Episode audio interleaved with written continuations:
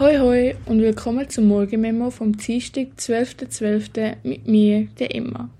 Freut mich, los ist zu und fangen wir gleich mal an mit Nachrichten, nicht direkt aus der Schweiz, aber die die Schweiz auf jeden Fall betreffen. Zwar hat der ukrainische Präsident, Zelensky, angekündigt, dass am 14. Januar, also kurz vor dem World Economics Forum, Friedensgespräche in der Schweiz stattfinden werden. Bei diesen Friedensgesprächen handelt es sich um einen Teil vom Friedensplan, wo der Zelensky vor circa einem Jahr lanciert hat. Der Plan beinhaltet zehn Punkte, um den ukrainischen Frieden zu erreichen. Darunter sind recht grundlegende Forderungen für Frieden, wie beispielsweise nukleare Sicherheit, Lebensmittelversorgung, Deeskalation oder auch die territoriale Unabhängigkeit der Ukraine. Die internationalen Friedensgespräche haben zwar in der Schweiz Premiere, aber vorher schon in anderen Staaten stattgefunden. Dabei nehmen VertreterInnen von der UNO, der EU und weiteren 70 Staaten teil.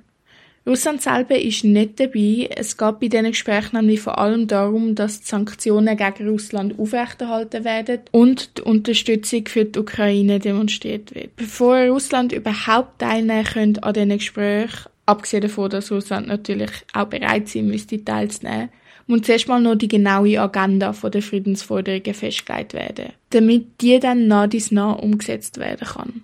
Die Gespräche finden jetzt auch in der Schweiz statt, weil sich wahrscheinlich gerade anbietet, wenn das WEF circa zeitlich in Davos stattfindet und somit viel wichtige PolitikerInnen anwesend sind. Aber auch, weil die Schweiz Kontakt zu beiden Konfliktparteien also Russland und Ukraine pflegt und somit eine vertrauenswürdige Vermittlerrolle spielen könnte. Jetzt kommen wir zu ein weniger erfreulichen Nachrichten aus der Schweiz. Es geht um Gewalt. Falls du es gerade nicht vertreibst, kannst du gerne eine Minute vorspulen. In Sitte im Wallis hat es gestern eine Schiesserei gegeben. Dabei sind zwei Personen ums Leben gekommen und eine dritte ist schwer verletzt worden. Die Motive des Täter, welche inzwischen auch gefasst worden ist, sind noch nicht bestätigt, es handelt sich aber wahrscheinlich um private Streitigkeiten. Der Täter und die Opfer haben sich kennt und beim gleichen Unternehmen geschafft. Vor dem Beginn der Tat hat der Täter ebenfalls Videos verschickt, in denen er seine Probleme mit den Opfern schildert. Demnach kann man von einer geplanten Tat ausgehen. Der genaue Inhalt von diesen Videos ist aber nicht öffentlich. Der Täter ist der Polizei vorher schon bekannt gewesen, jedoch eher als Kläger und weniger als Anklagter. Schauen wir noch kurz in unser Nachbarsland Österreich zu der ÖBB.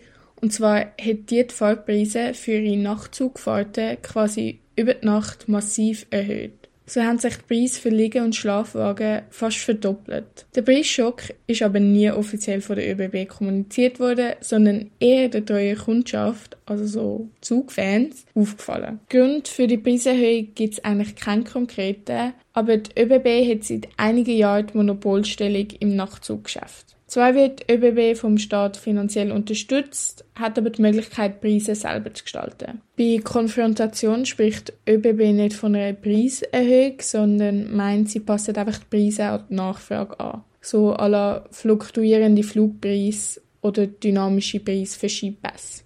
Wir können also nur hoffen, dass die ohnehin schon hohen Preise für den Nightchat bald mal wieder absinken. Die letzte Nachricht von heute kommt aus Polen. In Polen gibt es nämlich bald einen neuen Regierungschef. Das, weil nach fast acht Jahren Regierungszeit die rechtspopulistische Partei PIS zuerst ihre absolute Mehrheit im Parlament verloren hat und jetzt der amtierende Ministerpräsident das Vertrauensvotum im Parlament verloren hat. Das Vertrauensvotum ist vor allem in parlamentarischen Demokratien bekannt, wo die Regierung in der Ausübung von ihren Aufgaben vom Parlament abhängig ist und dessen Unterstützung braucht. Bei der Vertrauensfrage stellt die Regierung im Parlament die Frage, ob das noch mit der Haltung der Regierung übereinstimmt. Wenn das nicht der Fall ist, kommt es häufig zum Rücktritt der Regierung, so auch in Polen. Ein neuer Ministerpräsident ist ebenfalls schon bestimmt, Donald Tusk von der liberal-konservativen Bürgerkoalition. Zu der gehört die polnische Grüne Partei, die liberal-konservative Bürgerplattform und die wirtschaftsliberale Partei. Es ist so kurz gesagt ein Mitte-Links-Bündnis, würde ich es mal nennen. Viele setzen jetzt ihre Hoffnung auf den Machtwechsel, Hoffnung, dass EU-Beziehungen wieder gestärkt werden und sich das Land vielleicht ein bisschen von der sehr konservativen Wert der PIS kann ablösen und ihre progressivere Seite zeigt. Gewechselt hat aber nur der Ministerpräsident. Der Präsident von Polen, nämlich der Duda, bleibt weiterhin. Er hat früher mal den PIS angehört und verfolgt ihre Ziele in seinem Regierungsprogramm eigentlich weiterhin. Das wäre es dann auch schon für heute. Ich hoffe, ihr fühlt euch genug informiert und ich wünsche euch noch ein schönes Tag. Wir hören uns nächste Woche. Tschüss, tschüss!